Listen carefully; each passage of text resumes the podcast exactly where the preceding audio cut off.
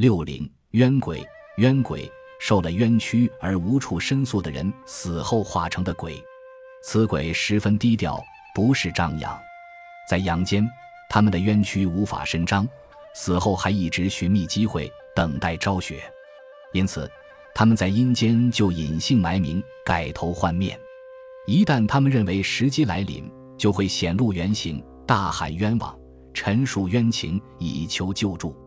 他们是善良的鬼魂，不会危害人类。唐朝有个女鬼郑琼罗，就是这样一个冤鬼。唐德宗贞元元年（七百八十五年），书生段某回洛阳，晚间就住在瓜州的船上。夜深以后，他在船上弹琴娱乐，忽听外面有叹息声，他就停止弹琴，叹息声也就没有了。像这样情形反复多次，他就不弹琴了，回去睡觉。不知不觉间，他梦见一个二十多岁的女子，面色憔悴，衣服破烂，上前拜见说：“我姓郑，叫郑琼罗，本来住在丹徒县，父母早就死了，依赖寡妇嫂子生活。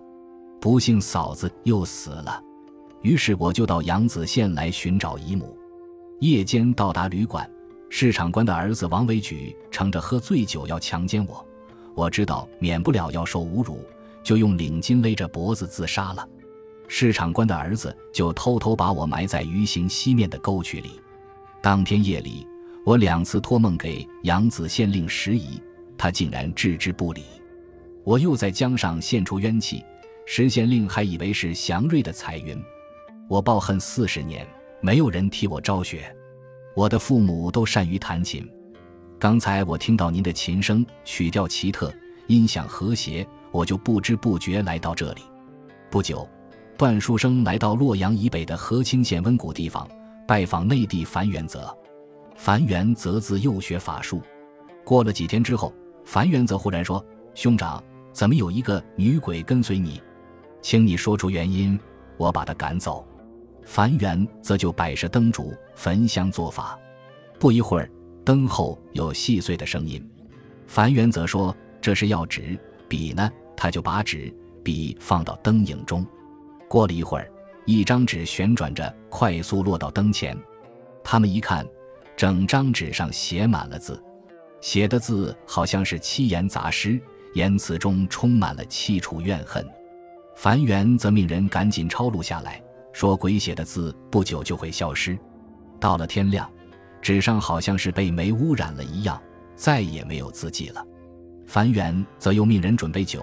肉干和纸钱，乘着黄昏在道上把纸钱焚烧了。有一股旋风卷起纸灰，一直向上盘旋几丈高。又听到悲哀哭泣的声音。女鬼在纸上写的诗共有二百六十二个字，大多是叙述冤屈的意思。其中的二十八字是“痛填心兮不能语，寸断肠兮诉何处？春生万物且不生，更恨香魂不相遇。”大意是说。痛恨充满了心啊，不能说出；柔肠寸断啊，到哪里诉说？阳春生长万物，我却不能复活。更遗憾的是，我的灵魂再也不能与您相遇。此篇反映出封建社会广大人民有苦无处诉、有冤无处申的社会现实。本集播放完毕，感谢您的收听，喜欢请订阅加关注。主页有更多精彩内容。